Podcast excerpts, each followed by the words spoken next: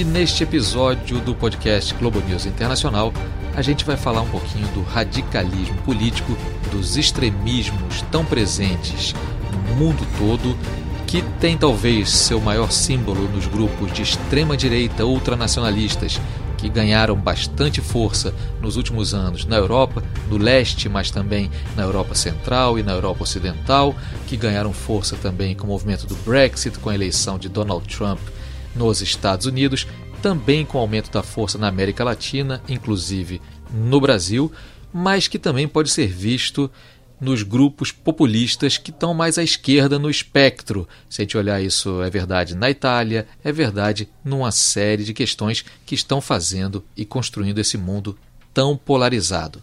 Participando comigo, Marcelo Lins, deste episódio, aqui nos estúdios da Globo News. Leila Sterenberg.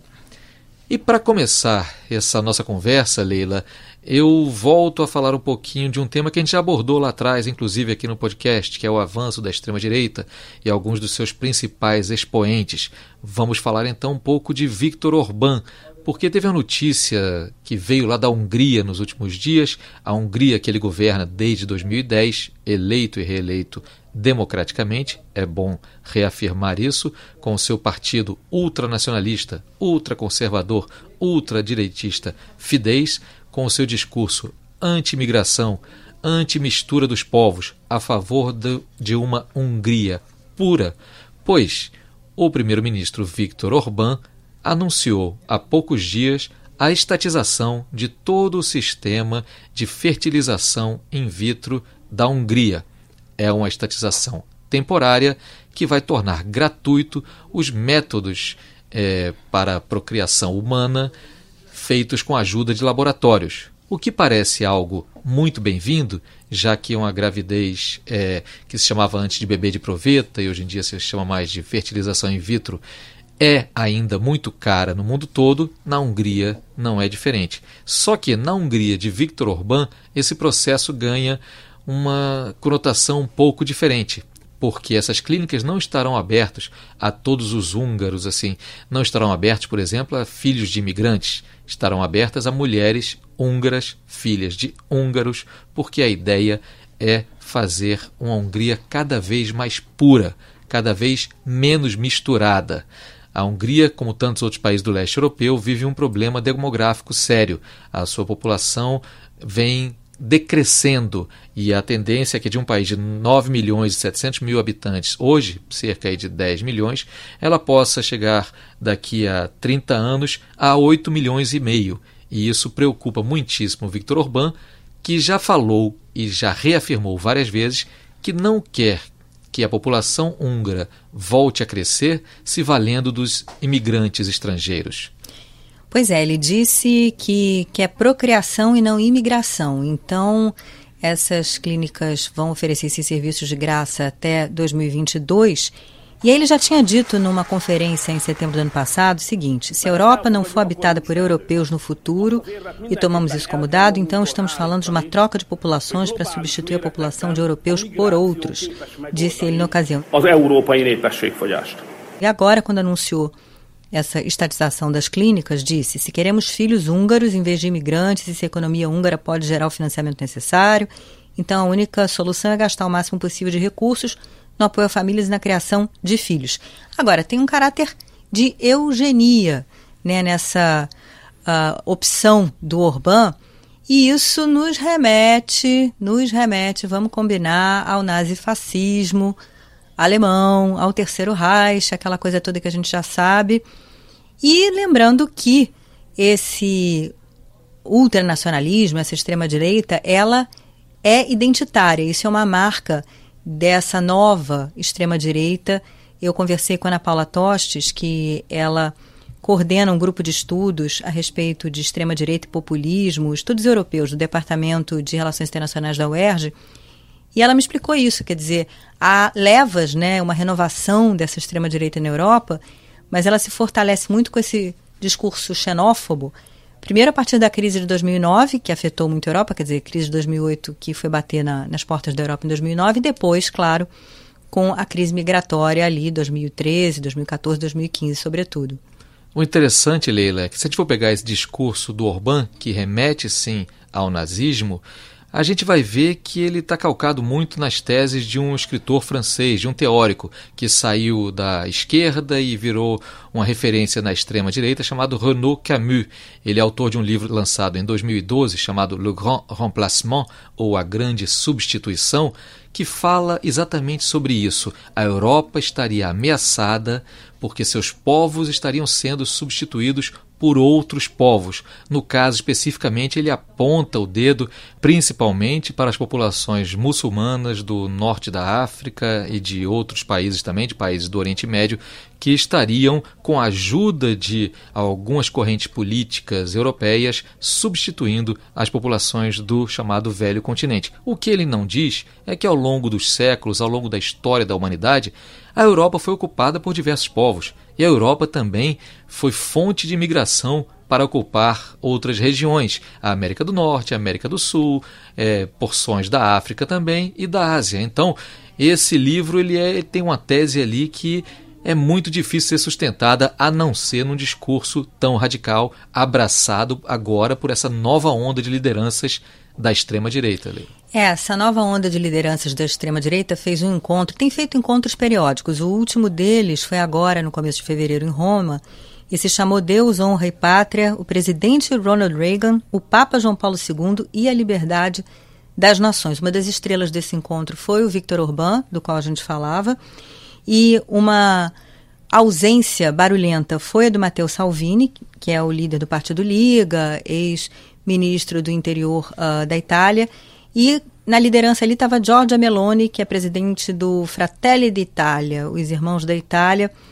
Havia outros líderes também, você falou no Renault Camus, e tinha uma francesa lá, que era Marion Maréchal Le Pen, que vem a ser sobrinha da Marine Le Pen, que por sua vez é filha do Le Pen, então essa dinastia Le Pen da extrema-direita francesa, que é identitária, que é contra a imigração e por aí vai, e a Marion que já é apontada aí como uma liderança jovem desses ultraconservadores e extremistas de direita na Europa. E foi uma reunião meio estranha, porque eles deram um credenciamento para poucos jornalistas, não divulgaram programação, então uma coisa ali meio a portas fechadas, né? Leila, já falamos então bastante do exemplo húngaro, um exemplo extremo que não ganhou, eu acho, o espaço devido no noticiário internacional por conta até do novo coronavírus, de questões da eleição americana, mas que vai merecer ser olhado com mais cuidado daqui para frente, porque qualquer democracia precisa tomar cuidado com alguém ou um partido ou um líder que defenda a pureza de uma raça, a pureza só de um certo tipo de valor e todos os outros sendo execráveis, como faz Orbán, como fazem outros tantos, mas vale falar de alguns outros líderes desse movimento de extrema direita. Não, sem dúvida. E a gente tem que olhar para a Hungria Uh, e lembrar das limitações da atuação da própria União Europeia. Há uma crise de valores, segundo Ana Paula, em relação à, à União Europeia, os valores liberais de participação e etc e tal, dessa democracia liberal, né? E isso né, notadamente se sente, se percebe na Hungria, se percebe também na Polônia. Só que as instituições europeias não têm poder de polícia, né? É uma união legal, quer dizer, existem instâncias para que o cidadão europeu que sente suas liberdades ameaçadas, uh, ele recorra né, a, a Corte uh, Europeia de Direitos Humanos, Corte de Justiça. Mas vamos dar uma conferida no que disse para mim Ana Paula desde a ascensão do Urbano, principalmente a participação dele logo em 2011, ele foi presidente do Conselho da União Europeia.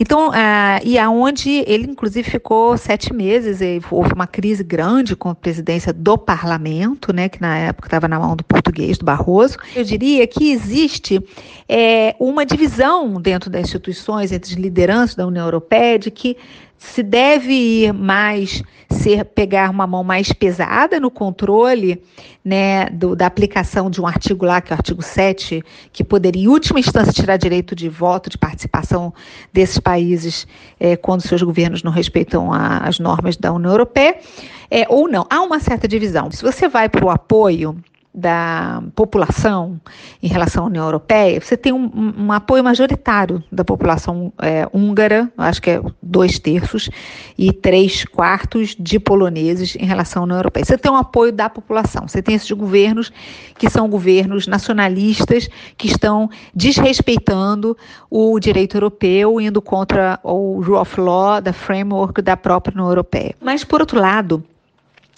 você não tem o poder de polícia, o poder de uma intervenção física, política, para a retirada desses governos, porque se eles são eleitos é, de modo popular dentro das regras constitucionais da, nacionais. Eu acho que existe uma divisão, eu acho que existem alguns líderes europeus que gostariam é, de agir de modo mais incisivo contra esses países, mas eles não têm sido a maioria, embora o parlamento já tenha se posicionado, né, também a favor de punição, mas é uma questão política interna bastante complexa. E Ana Paula lembra que já há um prenúncio de enfraquecimento do Urbano do Fidesz, porque houve eleições no ano passado uh, lá na Hungria e prefeituras de cidades muito importantes, Budapeste, a capital, uh, não foram, essas eleições não foram vencidas pelo partido dele. Então isso já mostra um enfraquecimento. Foi bom você falar em processo eleitoral e um certo enfraquecimento das teses mais radicais que o Orbán sentiu nas urnas, para voltar a falar de outro nome que já surgiu aqui nessa conversa. Matteo Salvini, ex-ministro do interior da Itália, líder do partido La Liga, que também cresceu muito nos últimos anos com o mesmo discurso. Cresceu ali na onda da grande imigração provocada ainda pela guerra da Síria, pelos conflitos ainda no Afeganistão, por conflitos na África, eh, há alguns anos atrás. E o Matteo Salvini e o partido dele ganharam uma proeminência forte na Itália. Só que, recentemente, o Matteo Salvini também amargou algumas derrotas. Perdeu a eleição regional, o partido dele, que chegou a ser apontado como favorito em algum momento, na importantíssima eh, região da Emília-Romagna. Perdeu para o Partido Democrático, que é um partido de centro-esquerda, que agrega um vasto grupo de sub, digamos assim, agremiações todas de esquerda ou de centro-esquerda, e que se manteve no poder ali, apesar do crescimento nos últimos anos dos mais radicais. Ancora una volta l'Emilia-Romagna ha scelto di essere una terra accogliente, antifascista, forte e orgogliosa. Além disso, nos últimos dias, Matteo Salvini viu o Senado retirar a imunidade dele e abrir caminho para que ele seja julgado num processo em que é acusado de sequestro por ter impedido que um navio carregado de imigrantes atracasse em porto italiano ainda em 2019. Isso vai contra toda a legislação internacional de ajuda humanitária. Matteo Salvini diz que agiu sempre para defender a soberania italiana e a pátria italiana. Se defendere l'Italia, l'onore la dignità e la sicurezza dell'Italia è un dovere di un politico oppure un crimine che merita fino a 15 anni di carcere. Mas pode ter seus planos, inclusive na política, muito afetados por uma decisão contra ele da justiça italiana. Vai valer seguir acompanhando. E já que a gente tocou também em processo eleitoral, teve também derrota para a extrema-direita na Alemanha. Quer dizer, uma derrota que é uma balbúrdia, a balbúrdia criada em torno de uma aliança, né, Leila? É, exatamente. Na verdade, o FDP, que é o Partido Liberal lá na Alemanha, ele ganhou a eleição na Turíngia, que é uma região bem simbólica, né? Porque fica ali do lado de Berlim e ali uh, fica Buchenwald, que era o campo de concentração dos campos de concentração. E aí houve aí uma junção, tentativa de, na verdade, desse Partido Liberal com o CDU, que é o partido da Angela Merkel, e com a AfD, que é a alternativa para a Alemanha. Vamos ouvir então rapidinho o que que a Ana Paula fala a respeito da situação lá na Alemanha. É um evento que traz uma crise do CDU, uma demonstra uma estratégia mal construída no sentido das suas coalizões, principalmente no estado sensível como a Turíndia, é, mas não significa necessariamente de modo assim é, generalizado, né, que o CDU passa a se aproximar do, do AfD. É, O próprio AFD é dividido, a gente tem que lembrar que a origem dele não é uma origem populista, né, de extrema direita, né, ele, ele é fundado por professores economistas que são contra o euro, contra as políticas da zona do euro, contra os resgates da, da Alemanha, o envolvimento, na, mas não são anti-europeístas. Lógico que esse partido mudou, ele se tornou um reduto importante de extremistas de direita, hoje ele é um partido de extrema direita, mas ele ainda é dividido lá dentro também. Eu vejo mais uma, um impacto de aumento da crise do CDU, né, uma preocupação, porque o CDU sempre foi é, um espaço, e Merkel principalmente, sempre foi um espaço de muito equilíbrio dentro da integração da política europeia, com tolerância aos imigrantes. A Merkel até perdeu muita popularidade interna na própria Alemanha. O próprio fortalecimento da FD se dá exatamente em função das críticas da postura de Merkel em relação à política migratória dentro da Alemanha. Então, na minha opinião, isso reforça muito mais o quanto Merkel vai fazer falta no CDU do que dizer que a extrema direita está livre, leve solta dentro da Alemanha ou dentro de toda a União Europeia. Eu acho que ela é presente, eu acho que ela existe, eu acho que é crescente, mas os episódios podem ser analisados de modo separado e quando compreendidos as suas características específicas, a gente consegue localizar, inclusive, reações ao crescimento da extrema-direita. E o que aconteceu foi que Merkel ficou sem sucessora, né, por conta dessa crise, uma tremenda crise no partido dela. Annegret Kramp-Karrenbauer, né, a AKK, ela jogou a toalha, deixou a liderança do CDU e ela que seria a líder, quer dizer, seria a próxima Merkel, digamos assim. E no, digamos assim, no universo político alemão tem ocorrido um fenômeno bastante interessante nos últimos anos, que é a ascensão da extrema-direita levou também a que outros partidos, mais ao centro, tanto à direita quanto à esquerda, se unissem sempre que havia a ameaça da AfD, alternativa pela Alemanha, de extrema-direita, chegar ao poder. O problema ali na Turíngia foi que resolveram é, tentar fazer um acordo com eles e botá-los no governo também. E isso não foi bem, não caiu bem, digamos assim, para vastos setores é, do CDU também, né? Ah, a própria Merkel achou inadmissível fazer isso. Tinha um combinado. A gente não vai se aliar nem à esquerda, o Die Linke, nem também a AfD, Alternativa para a Alemanha. E como lembrou Ana Paula, é um partido também dividido. Agora, uma coisa para a qual ela chama muita atenção é que, eventualmente, a extrema-direita pode até ter êxito em eleições locais. Mas ela acha que não dá para generalizar e que se a gente olha a eleição do Parlamento Europeu do ano passado, da qual a gente já falou aqui no podcast, uhum. a extrema-direita cresceu menos até do que se supunha, ainda que seja preciso olhar aí com uma certa lupa para presença dos italianos, dos parlamentares italianos e espanhóis de extrema-direita no Parlamento Europeu, porque eles terão mais assentos com a saída do Reino Unido do Parlamento Europeu, então é para ficar de olho. Agora, o que chamou muita atenção, a gente também já falou disso aqui, foi o crescimento dos verdes. Uhum. Então, na Alemanha, por exemplo, um terço dos eleitores com menos de 30 anos votou nos verdes. E isso é digno de nota, sem dúvida nenhuma. Agora, Leila, eu vou sugerir aqui é, que a gente dê uma olhadinha do outro lado do Atlântico, nos Estados Unidos. Estados Unidos que estão vivendo agora um, mais uma corrida eleitoral, do lado republicano, claro, já definido Donald Trump como candidato à reeleição e neste momento, para todos os efeitos, favoritos a essa reeleição, do lado democrata ainda bastante divisão, mas a gente lembra que lá em 2016, na campanha que levou Trump à sua primeira eleição, atropelando o Partido Republicano, assim chegando e tomando conta da estrutura desse partido, é, questões identitárias de nacionalismo, temas ligados à extrema-direita estiveram muito em voga. Discursos contra a imigração, contra estrangeiros, contra os islâmicos apareciam muitíssimo. Aí eu pedi para o nosso correspondente em Nova York, Guga Chakra, que acompanha muito de perto essas questões também dos extremismos, para dar uma contribuição para a gente, para o podcast Globo News Internacional, sobre como que esses temas estão aparecendo nesta atual campanha. Vamos ver o que ele falou. Oi Lins, oi Leila. Olha, a questão da extrema direita aqui nos Estados Unidos se divide em dois lados. Existe o campo político e também o campo é, ligado até mesmo ao terrorismo, à supremacia branca americana. Não há necessariamente uma interligação entre esses dois lados.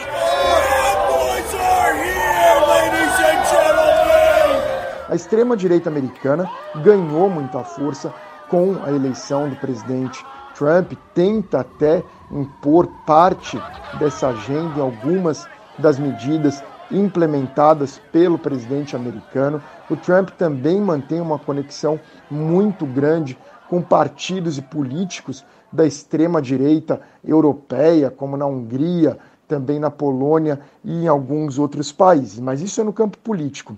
No campo do terrorismo, há algo muito mais grave que vem acontecendo. Alguns dados que as pessoas não prestam muita atenção, mas que o Ali Solfan, que era o principal investigador do FBI durante o 11 de setembro, após o 11 de setembro contra a Al-Qaeda, ele lembra que, assim como muitos jihadistas iam para o Afeganistão, extremistas de direita e supremacistas de todo o mundo têm ido para o conflito na Ucrânia. Há uma relação muito grande entre esses terroristas também, como a gente observou no atentado na Noruega, posteriormente no atentado contra a mesquita na Nova Zelândia, contra uma sinagoga em Pittsburgh, também muitos citando atores, de, autores é, de diferentes países. Então existe essa rede também extremista violenta, mas tem que separar. Uma coisa é o extremismo, né, a extrema-direita no campo político, e outra essa que a gente observa também no campo do terrorismo, Lins.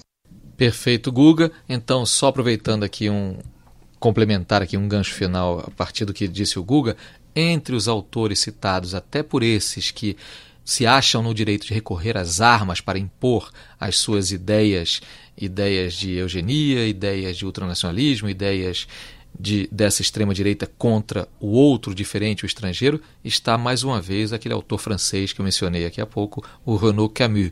Então, isso existe de fato uma rede. É, em última instância, é esse povo que vê a democracia liberal como usurpadora aí da identidade, né? Isso é um ponto importante. Ana Paula chama atenção também para o crescimento dos populismos de modo geral. E aí, por exemplo, o movimento Cinco Estrelas, na Itália não se diz de esquerda, não se diz de direita, não se diz nem partido político, mas é uma força importante, como a gente sabe, atualmente no governo uh, italiano e é um fiel da balança ali, a gente tem que ficar de olho para onde ele vai. E junto com isso, acho que é importante também os democratas, e aí sejam eles de centro, mais à esquerda ou mais à direita, mais acima de tudo democratas, que defendem uh, o primado da lei, o respeito às constituições, o respeito às soberanias, mas também o respeito ao diferente, ao estrangeiro, ao imigrante, ao refugiado. É bom que esse grupo todo que desejamos que seja majoritário, já que nos declaramos democratas, já que jornalismo só funciona bem também em democracias, o jornalismo não gosta de ditaduras, o jornalismo não gosta de regimes de exceção, temos todos que estar atentos e ver aonde estão os pontos de consenso para esse diálogo democrático, porque os radicalismos, os populismos, esses têm que ficar à margem mesmo, porque são ideias que precisam ser minoritárias, porque quando elas conseguem chegar ao poder de fato, os exemplos históricos todos são os piores possíveis. Estão na origem de tragédias, estão na origem do Holocausto judeu, estão na origem de massacres de etnias na África, estão na origem da islamofobia que toma conta de algumas regiões na Europa, do discurso contra a imigração que às vezes aparece aqui e ali nos Estados Unidos não trazem nada de positivo para o crescimento das nações, né, Leila? Com certeza. Vamos encaminhar para as nossas dicas culturais? Quer começar? Eu fico para o final porque é o, o baú musical da Leila, né? Exatamente. Então, já nos encaminhando aqui para os finalmente, antes disso, agradecendo a audiência de quem tem nos acompanhado e lembrando que toda semana tem um podcast Globo News Internacional inédito, eu já deixo aqui anotado também a participação, afinal de contas, é também a participação daqueles que não aparecem falando aqui no podcast, mas são fundamentais para que ele vá ao ar. No caso, a editora da Nusa Matiasi e também o nosso técnico de áudio, o Rafael Trinta, a quem agradeço muitíssimo. A minha dica da semana, e a gente sempre tem dicas culturais que têm de alguma forma a ver com os temas que a gente vem discutir no podcast, é um livro, mais um. O livro é A Maré Humana, lançado pela editora Zahar e que tem como subtítulo, um subtítulo grande, a fantástica história das mudanças demográficas e migrações que fizeram e desfizeram continentes e impérios. Ele é do pesquisador e demógrafo britânico Paul Morland e mostra como o mundo tal o conhecemos, ele foi construído com as migrações, não foi construído através de exclusões, de purezas raciais, de lugares onde só um grupo poderia estar. Pelo contrário, foi na mistura que dava em outra coisa e em outra mistura que deu em outra coisa, na saída de populações inteiras pelos mais variados motivos que o mundo se construiu. Então esse livro Amaré Humana é a minha dica. A minha dica é o seguinte: um pianista húngaro, talvez um dos maiores da atualidade, o András Schiff, tocando a melodia húngara, já que a gente falou tanto de Hungria, em Si menor e é de autoria do Franz Schubert, que era austríaco.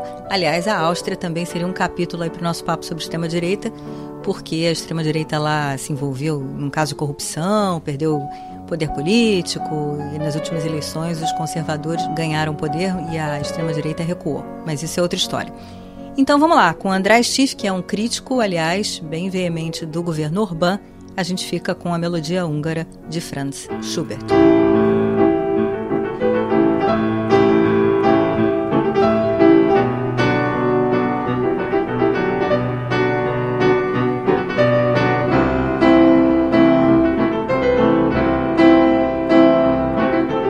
Nada melhor para encerrar o podcast dessa semana que uma música tocada por um húngaro, chamada Melodia Húngaro, mas composta por um austríaco, mais uma vez, uma mistura de nações, de povos, em prol da arte, da cultura, da beleza, da humanidade.